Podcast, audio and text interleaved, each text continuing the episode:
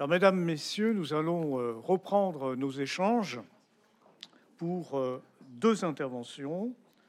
L'intervention euh, de Madame Naomi Toth, maître de conférence à Nanterre, puis l'intervention de Madame Hélène Perlan, qui enseigne en classe préparatoire au lycée Camille Julien de Bordeaux.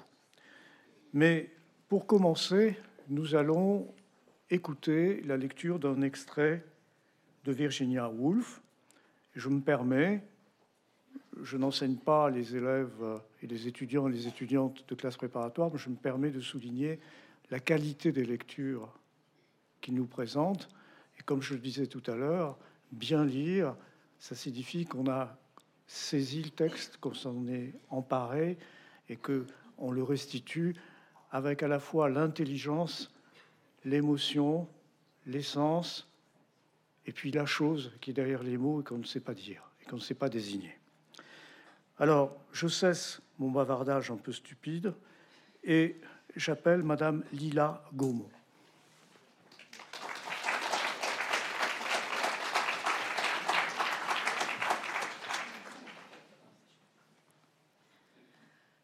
La scène, s'il m'est permis de vous demander de me suivre, a désormais changé. Les feuilles continuent à tomber, mais à Londres et non plus à Oxbridge.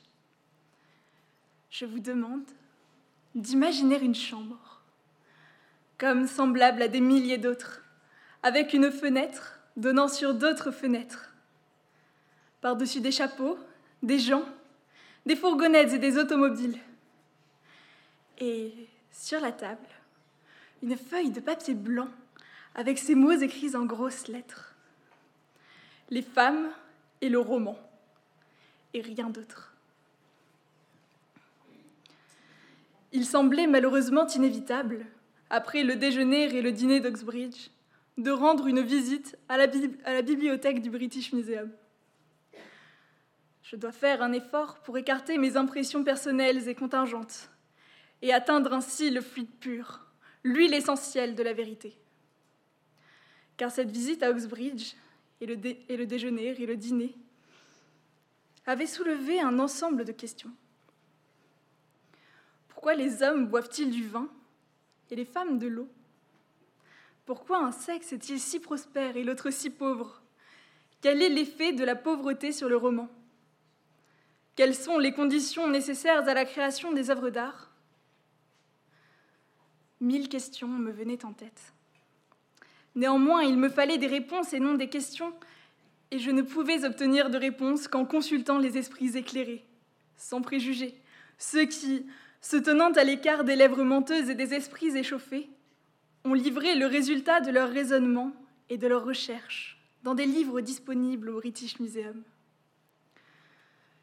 Car si la vérité ne se trouve pas sur les rayons du British Museum, me demandai-je en saisissant carnet et crayon.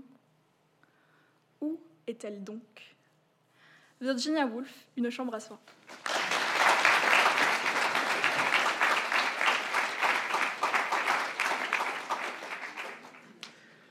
Bien, nous allons euh, donner la parole à Madame Naomi Toth, maître de conférence à Nanterre. Sa communication a été intitulée Entre le singulier et le collectif, Écriture de la conscience et pensée féministe chez Virginia Woolf. Ma collègue désire nous montrer comment l'œuvre de Woolf est prise dans une tension entre l'affirmation de la singularité de la vie et de l'identité individuelle et son dépassement. D'un côté, les personnages sont enracinés dans un corps, dans l'histoire et dans la société, tout en étant uniques dans leur façon de vivre cette situation concrète. De l'autre, l'écriture woolfienne casse les frontières qui séparent les êtres, elle franchit les limites historiques et sociales qui les déterminent.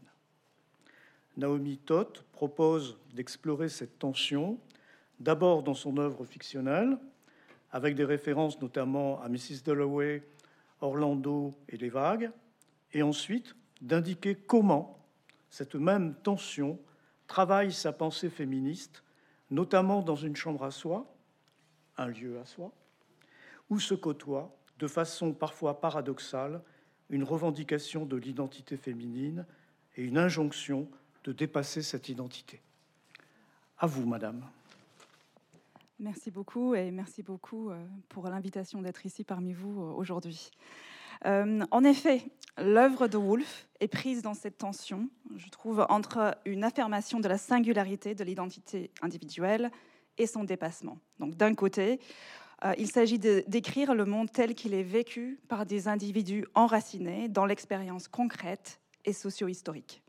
De l'autre, il s'agit de se libérer de ces contraintes et du monde tel qu'il est vécu individuellement, afin d'adopter une perspective plus générale, sinon universelle. Et je voudrais déplier ces deux tendances en montrant comment cette tension entre elles anime les romans de Woolf et ses expériences stylistiques, l'amenant à rendre compte d'une conscience commune qui se déploie sur le seuil entre le soi et l'autre, entre l'intime et le collectif. Et ensuite, je voudrais suggérer que ces deux tendances travaillent aussi sa pensée féministe. Donc, la première tendance dans l'œuvre de Woolf est de creuser la singularité de ces personnages et de leurs expériences du monde.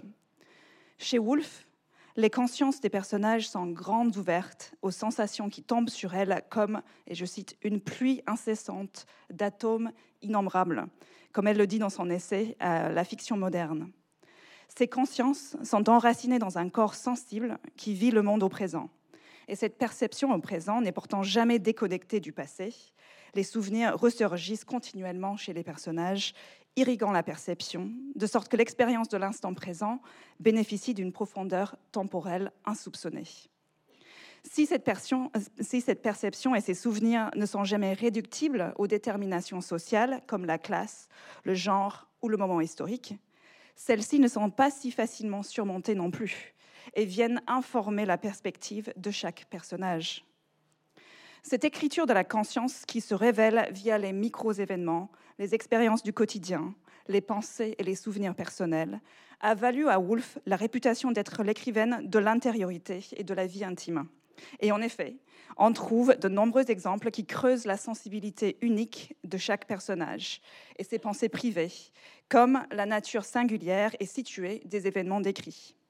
On peut penser à Mrs. Dalloway, où la narration nous permet d'entrer dans les pensées de Clarissa ou de Septimus, les deux personnages principaux, dans les histoires individuelles, une jeunesse passée pour Clarissa, les traumatismes de la guerre de 14 pour Septimus, reviennent sans cesse donner sens à leur expérience sensible de la ville de Londres au présent. Un présent qui est défini très précisément comme étant une journée de juin 1923. On creuse l'expérience intime de Clarissa quand elle sort acheter des fleurs, suivant les moindres détours de sa pensée quand elle traverse la rue. Et cela nous montre l'ampleur de sa pensée, qui contraste avec l'étroitesse de sa position sociale. Car dans ce roman, Clarissa reste définie comme une hôtesse parfaite de la grande bourgeoisie britannique, étiquette contre laquelle elle tente de se rebeller, mais à laquelle elle se conforme tout de même, et pas toujours malgré elle. Malgré elle.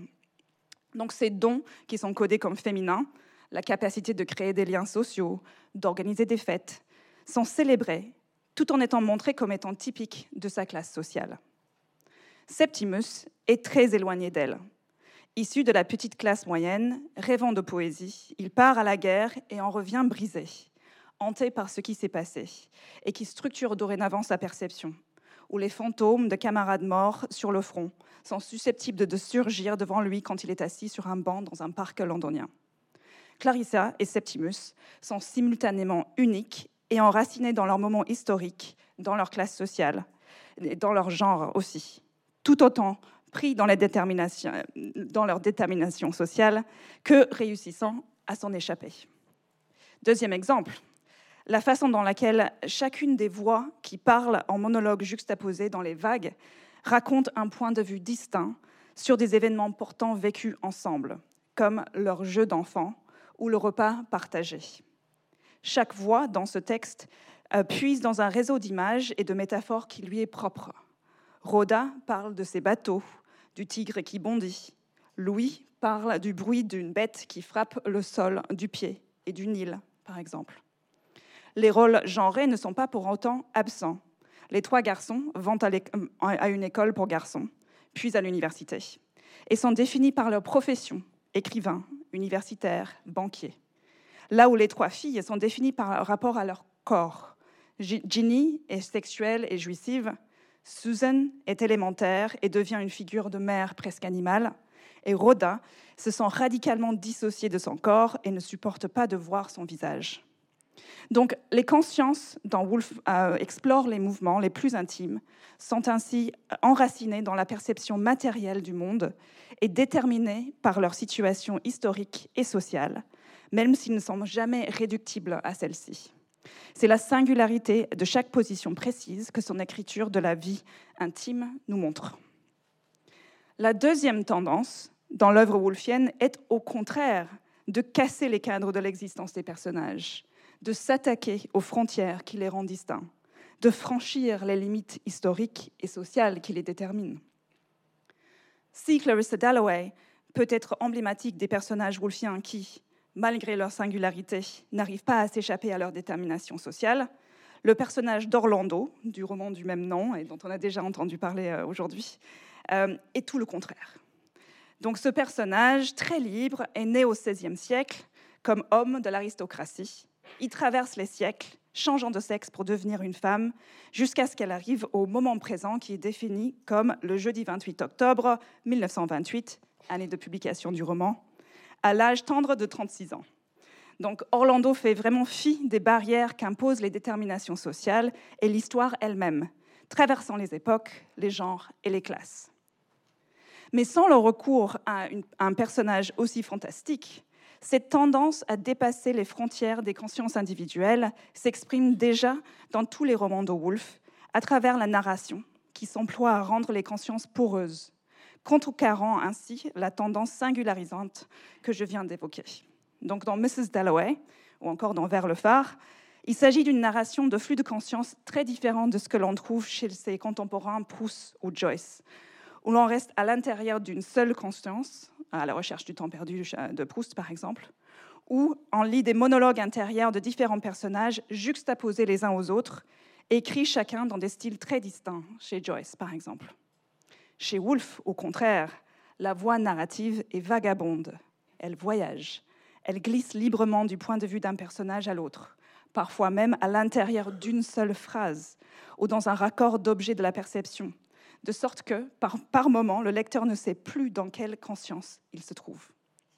Ces procédés stylistiques vont faire naître une forme de conscience collective, faite de la rencontre, voire de l'entremêlement des, des vies et des consciences individuelles. Et dans Mrs. Dalloway, cette écriture de la rencontre est soutenue par la construction de l'intrigue.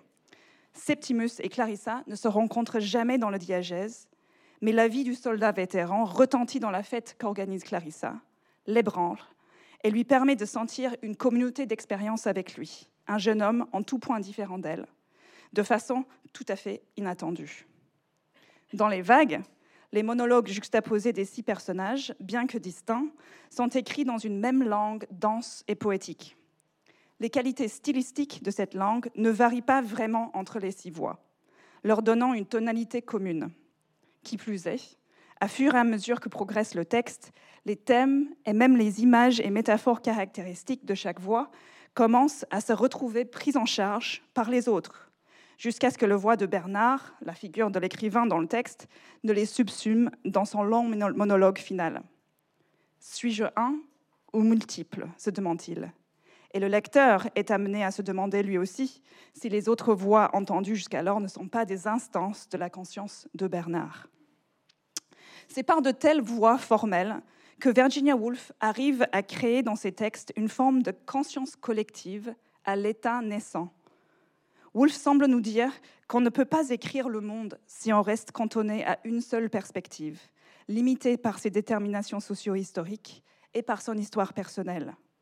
Pour écrire le monde, il faut sortir de toute conscience individuelle et aller au-delà, s'émisser dans d'autres existences, d'autres façons d'être.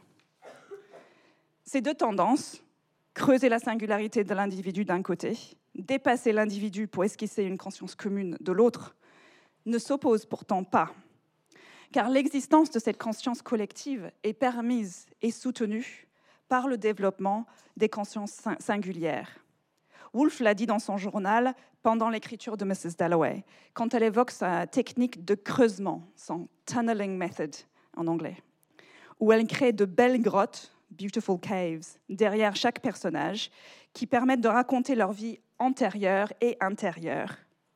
Or, si elle creuse ces grottes, elle le fait dans le but de les relier toutes. Autrement dit, il s'agit de mettre les consciences individuelles en réseau, de rendre les frontières entre elles, poreuses. Et ce n'est qu'à cette condition que peut émerger une conscience qui les relie toutes, une conscience transpersonnelle. Ce balancement entre le singulier et le collectif dans la fiction de Woolf peut être transposé dans sa pensée féministe, telle qu'elle le développe notamment dans son essai phare de 1929, Une chambre à soi. Woolf y fait le constat de la domination patriarcale historique que subissent les femmes, qui les a, qui les a en grande partie exclues de la littérature. Ce n'est pas seulement que les femmes n'ont pas pu écrire, mais aussi que leurs expériences, structurées elles aussi par cette domination et leurs tentatives de résistance à celle-ci, n'y trouvent pas de place. Woolf montre très clairement la spécificité de l'expérience féminine, car les femmes sont souvent rappelées à leurs conditions de femmes.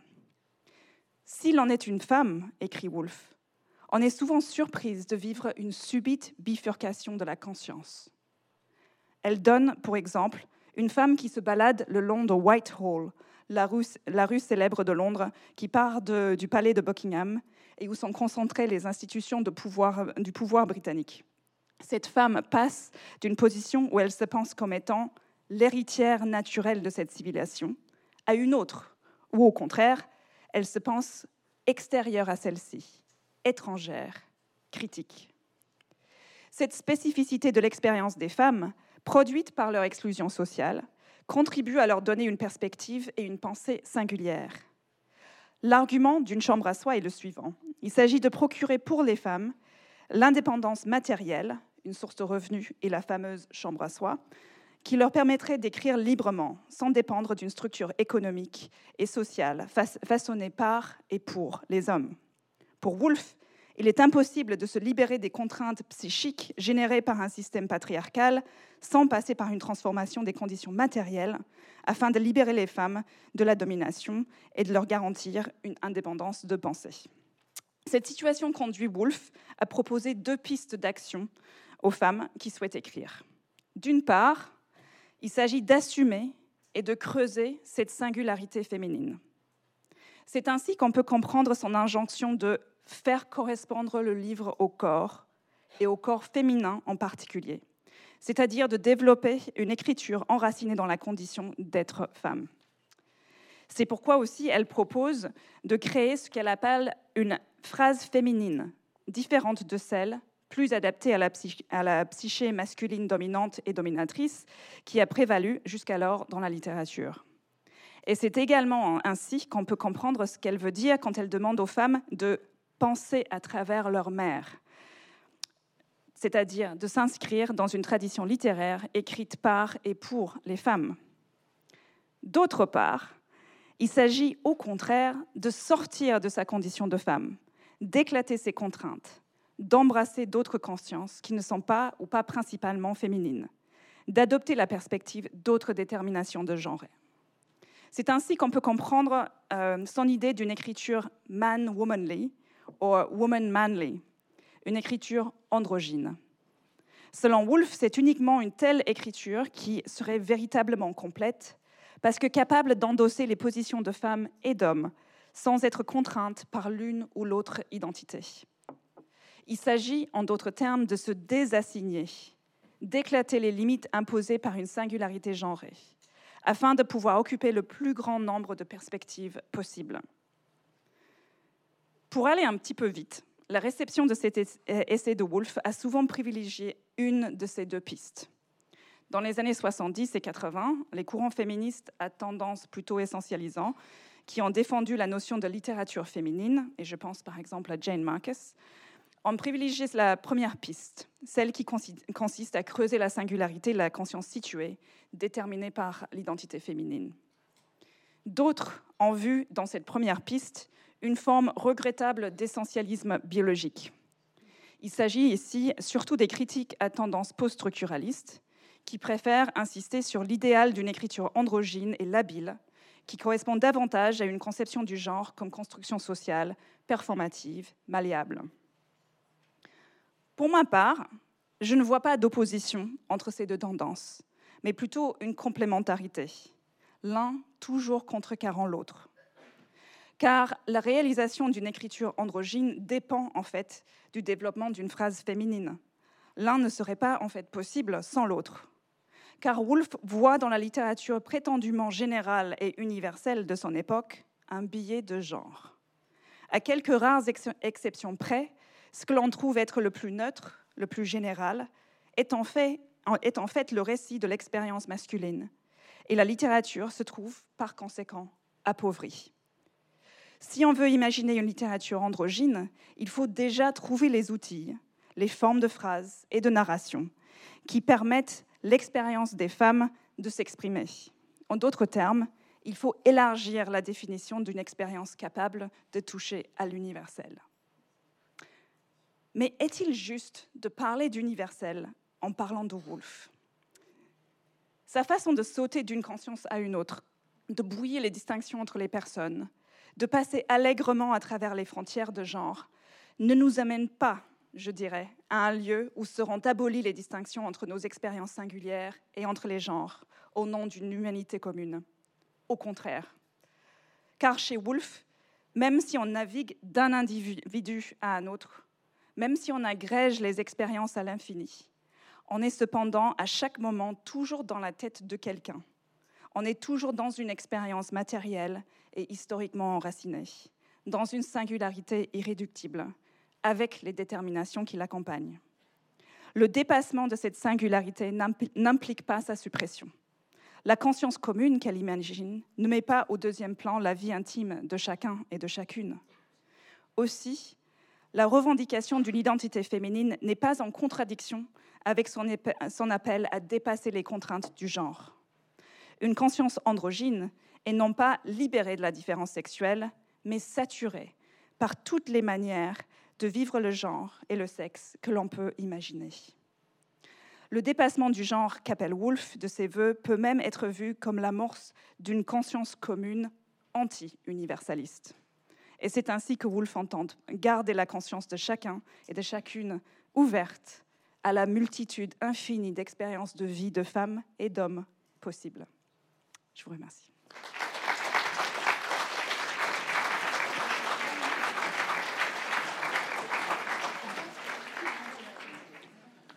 Merci beaucoup pour euh, cette euh, riche communication. Je dis riche parce qu'elle donne à penser et elle donne à sentir. Merci infiniment. Je voudrais euh, appeler Madame Lily Cox-Baudet au pupitre.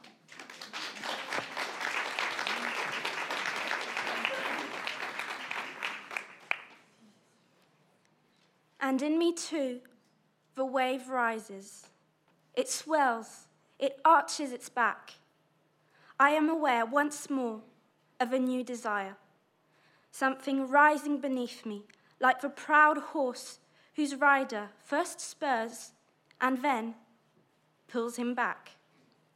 What enemy do we now perceive advancing against us? You, whom I ride now as we stand, pouring this stretch of pavement. It is death. Death is the enemy. It is death against whom I ride, with my spear couched, and my hair flying back like a young man's, like Percival's when he galloped in India. I strike spurs into my horse. Against you, I will fling myself, unvanquished and unyielding. Oh, death! The waves broke on the shore. The Waves by Virginia Woolf.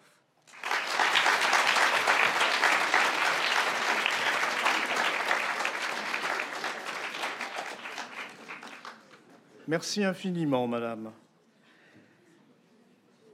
Cet extrait qui se trouve à la fin du livre de Virginia Woolf, Les vagues, va me permettre de passer la parole à Hélène Perlan. Je n'ai pas envie de présenter ma collègue parce que depuis quelque temps que nous travaillons ensemble, nous n'avons pas besoin de nous parler pour euh, saisir un certain nombre de choses, parfois un regard, l'esquisse d'un geste, et ensuite nous sommes en mesure de pexer. Alors, j'ai envie de dire ceci néanmoins, parce que je suis bavard et nous avons un peu de temps. Dieu merci. Tous les écrivains ne sont pas des voyants. Seuls les très grands le sont. Parce que précisément, les voyants, les très grands écrivains, refusent d'être des copistes. Les grands écrivains, donc, peut-être, sont voyants. Et parmi eux, il y en a aussi qui sont médiums. Il y a les voyants, il y a les médiums. Et peut-être que les plus grands écrivains, les plus grandes écrivaines, sont à la fois voyants, voyantes et médiums. Et c'est peut-être la raison pour laquelle leur écriture, l'écriture des grandes écrivaines et des grands écrivains, l'écriture lève les fantômes. Pourquoi dis-je cela? Parce que pour préparer cette journée, j'ai relu un peu Woolf, notamment dans les volumes de la Pléiade, et dans la traduction des vagues, il y a cette formule qui m'a une nouvelle fois bouleversé. C'est étrange comme les morts nous sautent dessus au coin des rues ou dans les rêves. Alors, je me demande, tout à l'heure, en ouverture de cet après-midi, j'ai prêté à ma collègue la possibilité qu'elle nous entretienne de la mélancolie. Peut-être. J'ai envie de dire, à la lumière de tout ce que nous avons entendu, que précisément les mélancoliques ne sont pas forcément des écrivains, des écrivaines tristes. Il ne faut pas associer je crois, la tristesse à la mélancolie, parce que les grands écrivains et les grandes écrivaines mélancoliques, ils puisent un ressort pour leur écriture, et ce ressort les conduit à lever les fantômes et à rire avec eux.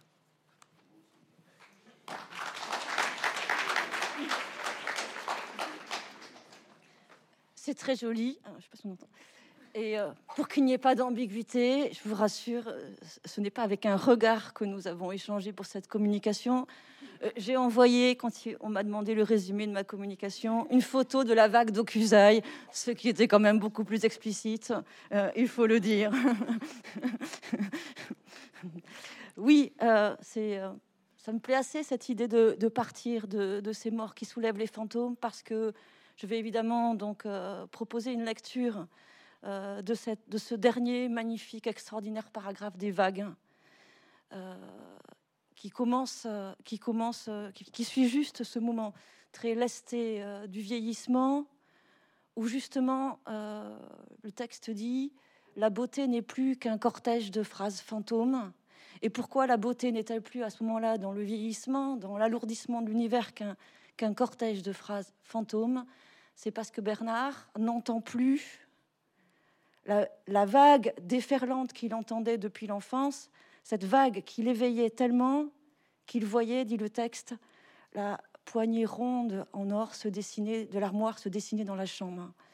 Et c'est ce, moment où l'assourdissement de la vague, cette perte de lien avec ce qui faisait finalement la vitalité du personnage, c'est le personnage écrivain qui écrivait, qui le conduit à cette forme de mélancolie, de désenchantement, qui n'est pas durable, puisque tout à coup, effectivement, il sort, c'est l'aube, il y a une espèce d'élucidation, et d'un seul coup, elle est là. Elle est là, la vague. Et euh, ce, paragraphe absolument magnifique m'a attiré, évidemment, à cause de cette formule, la vague, le nouveau désir. Alors pour euh, les, les, Rimbaldiens que nous sommes tous, ou les Lacaniens que nous sommes tous, euh, ou en tout cas assez nombreux, au moins deux, puisque j'ai soupçonné qu'on veuille me voler ma communication à un certain moment. Euh, ça rappelle évidemment cette formule qui a été le, pour beaucoup de littéraires le signal vraiment d'une nouvelle façon d'écouter la poésie, qui est le, poème de Rimbaud, Le Nouvel Amour, dont, Lacan a, fait, euh, a fait quelque chose de très beau. Le Nouvel Amour, c'était le nouveau langage. Non pas un autre amour, mais une autre façon de penser l'amour, un nouveau règne de l'amour et le nouveau langage. Et donc, je n'avais pas envie de laisser passer euh, la question sur ce que pouvait être ce nouveau désir. Euh, ce qui signifie évidemment de ne pas entendre la vague finale comme une autre vague, mais comme l'arrivée enfin de la vague, du, nouveau désir, d'une nouvelle façon de désirer, évidemment pleine de vitalité et pleine de joie, parce que ce, texte s'achève dans une incroyable montée du désir et du soulèvement du désir. Donc voilà, alors pour essayer de penser ce changement de régime du désir, ce passage des vagues à la vague, euh, il faut partir euh, il faut partir de, bah, de la chambre de l'enfance. Euh, c'est toute l'enfance, du moment où s'imprime ce, ce, bruit des vagues. D'abord, dans la mémoire de, Virginia Woolf, elle le décrit vraiment largement. Elle décrit les nuits, l'été, à, à Talon House, à Saint-Yves, où toute la nuit est rythmée par cette écoute du bruit des vagues, une de la manière dont ces vagues s'écrasent tout à coup et euh, elle le traite de façon très ambivalente parce que d'un côté, elle raconte que c'est là qu'elle a des, des extases. Et elle emploie le mot d'extase. Ses premières extases, c'est ce moment de suspension entre la montée de la vague et, son, et son écrasement, son fracas. Et en même temps, elle dit qu'au contraire, au contraire de l'extase, ce rythme marqué par les vagues, c'est ce qui la pèse c'est ce qui la maintient dans une temporalité qui l'empêche euh, de passer à l'excès, au débordement. Euh, et, euh, et, et, étonnant que dans, tout le, livre des vagues, elle fasse partager ça, aussi voit finalement ses enfants ont tous, sans qu'elle décrive la chambre de l'enfance, ont tous ce même souvenir et ont tous, finalement, se sont tous éveillés à partir d'une même écoute des vagues et de quelque chose que ce bruit de la vague a imprimé en eux, de ce qu'il faut appeler le désir. Et ce rapport aux vagues, euh, au pluriel, euh, a, un lien très étroit avec le, rapport au langage et à l'image. Quand elle commente ce qu'elle a voulu faire au début des vagues, elle raconte qu'elle a, elle a inventé un univers où elle place des enfants tout seuls. Ils se débrouillent avec leur imaginaire et c'est des enfants qui ne sont pas euh, remis dans un cadre adulte qui leur permette de réguler leur, leur désir ou leur, ou jouissance. Et qui expérimentent comme ça, à partir de, sensations, on a entendu tout à l'heure des moments of being, moments d'intensité comme ça. Ah, un tel embrasser un tel, ou sous le groseillier, qu'est-ce qu'on a vu, ou euh, un verre, un oiseau, euh, un, bol avec des pétales, des moments où d'un seul coup, l'organisme se sent menacé par cette montée du, désir qui correspond à l'intensification de l'image, et où le langage, comme les vagues, Bernard le dit très bien à un moment donné, euh, ce, langage a une double fonction. Il permet de se traverser par des images, mais il est aussi celui qui vient faire obstacle au choc de la vie. Il s'en sert comme d'un écran qui permet de maintenir à distance ce qui va causer trop d'excitation, hein, ce qui, ce, qui, menace de faire un peu court-circuiter tout ça, qui, de, déborder, et donc de maintenir une vie désirante avec des montées et des, baisses. Et c'est à partir de cette sensation, je crois, on a l'impression en tout cas de, de, le sentir dans, dans tout le livre, euh, dans la continuité des premières pages, que euh, quelque chose d'une transpersonnalité se joue entre ces êtres de chair par la sensation, parce qu'ils sont êtres de chair et que, la frontière entre les humains et les non-humains, elle se, développe parce que tous les êtres de chair sont marqués par cette même régulation de l'intensification et de la baisse et qu'il faut protéger l'organisme qui ne doit pas aller trop loin dans le désir. Il y a plein de descriptions comme ça où les, animaux sont vus comme traversés par des, des colorations intenses et puis d'un seul coup se mettent en veille. Euh, la phalène en fait partie euh, ô combien de ce, qui marche à éclipse, comme ça. Hein. Donc euh, voilà, c'était le, point de départ. et il y a une autre, expérience de l'enfance qui est développée, c'est ce moment où le mot ennemi apparaît le moment qui le mot ennemi qui apparaît dans le dernier paragraphe des, vagues que, a très très joliment lu euh, Lily. Euh, le mot ennemi, il vient dès l'enfance, dans le moment de l'excitation. Virginia Woolf dit que le moment de, c'est ce moment où la montée du désir, elle entend le choc d'un ennemi qui est derrière l'ouate de la vie quotidienne. Quelque chose frappe, quelque chose menace. Et donc la vie du désir, se joue dans ce rapprochement avec la chose qui est là, qui est, pas loin, qui est juste derrière, qui, est derrière l'ouate du quotidien. Et le mot désir, Virginia Woolf l'emploie d'abord pour dire le désir d'aller derrière les choses quotidiennes, ça c'est l'ancien désir. Et, mais quelque chose retient, et il faut mettre à distance ce qui est là derrière, et c'est la fonction du langage qui permet de, le faire. Alors, euh, pensez euh, un nouveau régime du désir, penser ce que peut être la vague, eh bien, il faut aller regarder ce qu'est ce qu'est cette chose derrière. Et dans ce dernier paragraphe, ou d'un seul coup, cette chose est nommée hein, la mort est mon ennemi. Et c'est vers la mort qu'il faut foncer. Alors la mort, qu'est-ce que c'est Cette mort qui est là et vers laquelle, pour la première fois, le texte va oser s'avancer frontalement au lieu de maintenir la jouissance dans un régime un petit peu de, de, moindre, de moindre jouissance. Euh, bah, elle est nommée de façon différente. J'aime beaucoup la façon dont elle est explicitement nommée dans la chambre de Jacob. Dans la chambre de Jacob, c'est très euh, Henry James comme nomination. Hein. c'est très bête dans la jungle. Il y a euh, le narrateur se trouve juste derrière la porte. Il ne faut pas s'avancer trop près de rentrer dans la chambre de Jacob, parce qu'il y a derrière euh, la chose obscène, euh, la chose alarmante, la chose obscène, la chose alarmante. Et ce qui est alarmant, c'est le signal de l'obscène.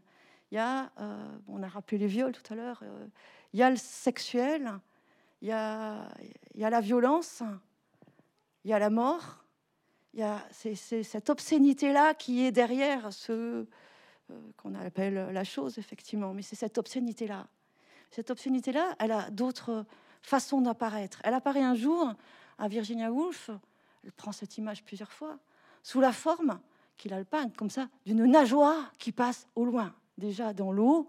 Ah, c'est l'image, cette fois-ci, mise dans la mer. Ah, cette chose qui euh, qu'il faut capter et qui est euh, qui est la chose euh, euh, qui pourrait faire monter la tension et, si on la rencontre, euh, dérégler complètement ce, régime du désir, enfin amener à une jouissance dans laquelle l'organisme se perd. Ce qui fait que la mort, déjà dès la chambre de Jacob, avant même ce dernier, indépendamment de ce dernier paragraphe des vagues, la mort, c'est pas une allégorie, c'est même pas, je pense, le deuil, c'est pas ce serait pas euh, l'ultime perspective de la mélancolie. Euh, la mort, c'est ce dont l'organisme sait qu'il mourra s'il le vit. La mort et la jouissance sont fortes à voir. C'est ce dont tout être de chair, humain ou non humain, c'est que s'il le vit, il ne pourra pas survivre. Donc, euh, c'est pour ça que le mot la mort est l'ennemi, c'est le mot qui, est prononcé dans un singulier rapprochement de cette chose-là qui, qui menace, et, mais pour laquelle, euh, euh, d'un seul coup, vers laquelle, d'un seul coup, euh, le personnage, ou peut-être l'écrivain, ça commence par en moi aussi, la vague monte, ce moi, il est un peu ouvert, va monter. Hein. Et donc, ça m'intéressait d'aller penser finalement la, temporalité des vagues comme une dramaturgie finalement qui est là depuis toujours, hein, une dramaturgie qui est là. Cette dramaturgie des vagues, ce que produit l'effet euh, du fracas, c'est ce que serait l'intrusion de la jouissance dans la subjectivité du sujet, cette intrusion insoutenable qui demande d'être recouverte d'insignifiants qui viennent dire là, euh, qui viennent faire écran, mais en même temps maintenir dans, la mémoire qu'il y a eu cette rencontre, cette intrusion. Or, ce signifiant, on l'a. Et ce qui me fascine dans le dernier paragraphe des vagues, c'est qu'il se dit, euh, il se montre, ce signifiant, c'est Perceval. Perceval, euh, Blanchot dit que c'est l'âme obscure euh, du roman. Euh, Perceval, c'est un signifiant qui d'un seul coup nous connecte entre eux tous les signifiants de chez, les signifiants de chez Woolf. Perceval, c'est d'abord dans le texte, et on l'entend très bien, ce qui fait le lien phonétique entre le nom de la quête, le signal de l'alarme, parce que Perceval, c'est le chevalier, c'est la quête, et la perception, Percival. Hein.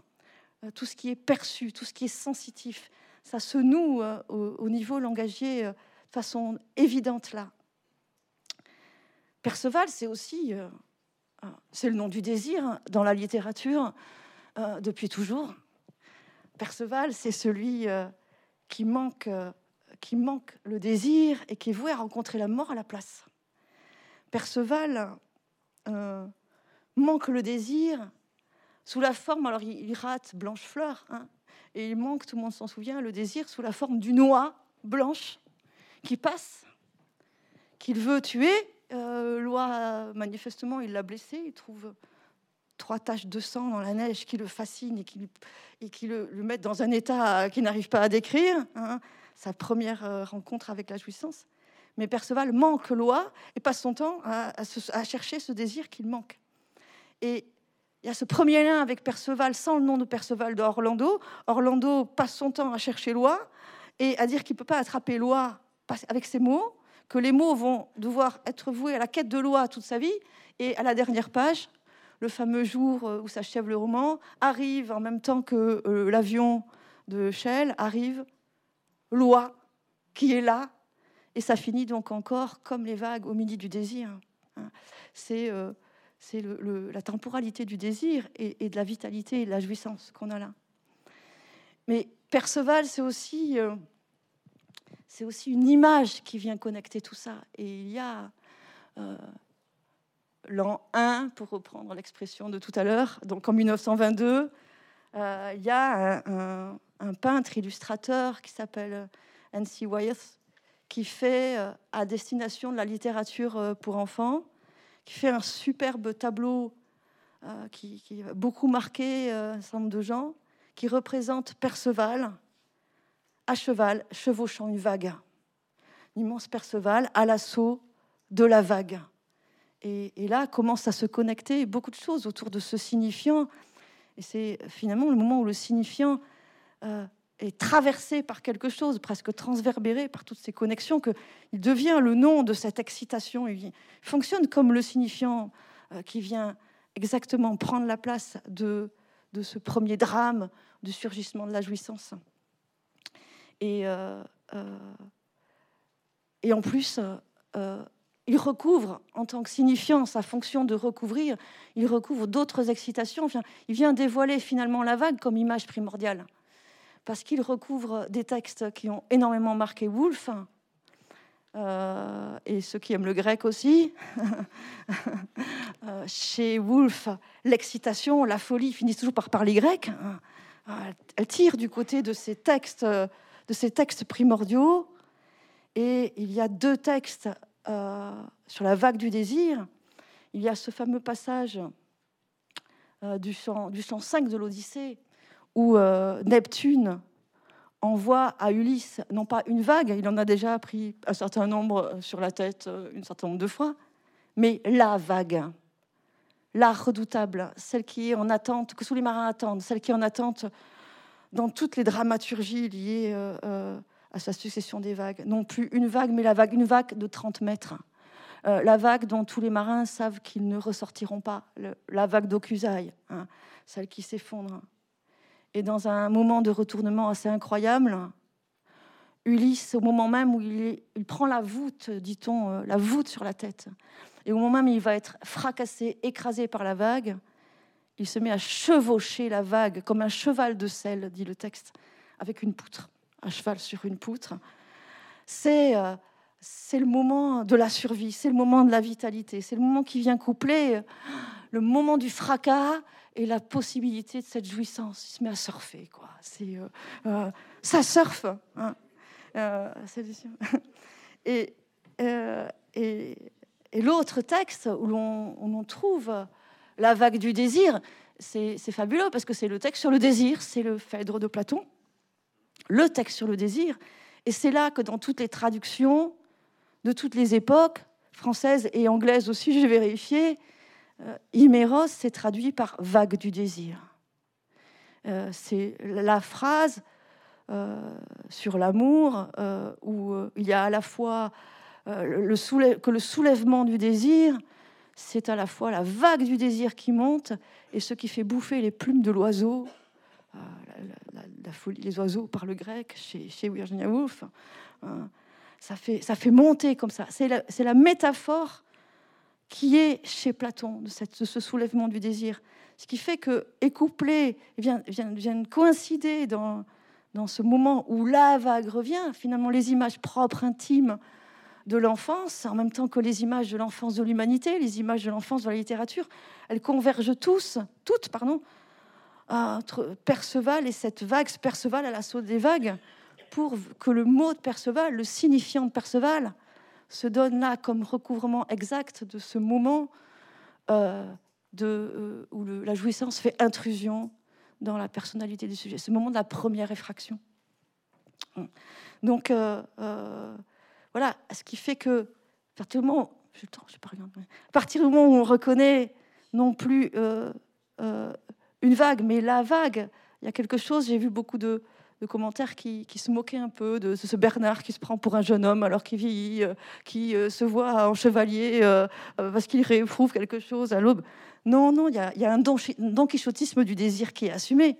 C'est le désir sans objet, c'est le désir qui sait qu'il ne se nourrit que de semblant, qui ne cherche plus rien qui puisse le déclencher, qui ne vise qu'à retrouver, à revivre ce moment de la première effraction de la jouissance dans la vie euh, et euh, d'aller finalement euh, le temps de quelques minutes l'approcher dans, un, dans une rencontre frontale avec ce qui a été finalement toujours là, toujours, une rencontre toujours désirée, toujours crainte en même temps, mais toujours désirée, d'aller à sa rencontre sous la forme d'une sorte de chevauchée et pourquoi d'une chevauchée euh, avec tout ça, avec ce Perceval? Euh, Parce que euh, au début d'Orlando, il y, a une autre phrase. au, tout début d'Orlando, Virginia Woolf écrit Les pères d'Orlando avaient longtemps chevauché à travers des champs d'asphodèles et des champs rocailleux et des champs aux rivières étranges. Ils avaient longtemps chevauché. Et deux pages plus loin, il dit Écrire, c'est euh, amener la chevauchée jusqu'au moment où le personnage trouvera son assiette, c'est-à-dire l'acmé de son désir. Hein. Et euh, donc Orlando peut se lire aussi comme une extraordinaire chevauchée euh, à l'assaut, à l'assaut, à la rencontre du désir, une oie d'un côté, une vague de l'autre. Ce qui fait qu'en conclusion, voilà, ce nouveau désir, c'est, ce serait ce qu'aucun organisme vivant ne peut vivre, qui ne peut se vivre que par l'écriture, ce serait le désir révélé dans une proximité inédite et impossible avec la jouissance qui s'approche. Hein. Avec cette vague quasi primordiale euh, et sa puissance d'enlèvement. Euh, oui, il y a une érotisation de la jouissance euh, dans la scène finale des vagues. Lily a très bien lu, je trouve, le Oh Death final, qui est sa rencontre. Hein. C'est la promesse d'une rencontre avec euh, l'énigme de ce qui tient ensemble les êtres de chair, humains et non humains. Hein, la promesse euh, de ce qui les fait vivre, qui les fait naître au désir, et de ce qui peut les faire mourir aussi, de ce qui fait cette communauté entre êtres de chair humaine non humain, et qui ne peut se rencontrer hein, finalement triomphant de sa perte que sous la forme d'une chevauchée fantastique de quelques minutes. Voilà.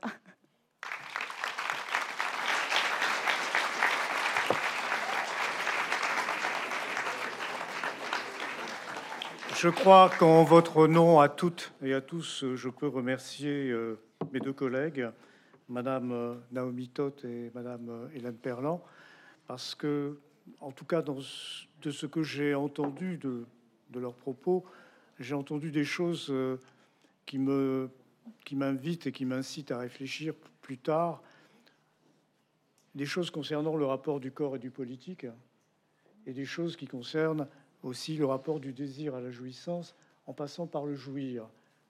Mais évidemment, il faudrait un autre après-midi à Bordeaux pour non pas épuiser ces questions, mais pour euh, les travailler.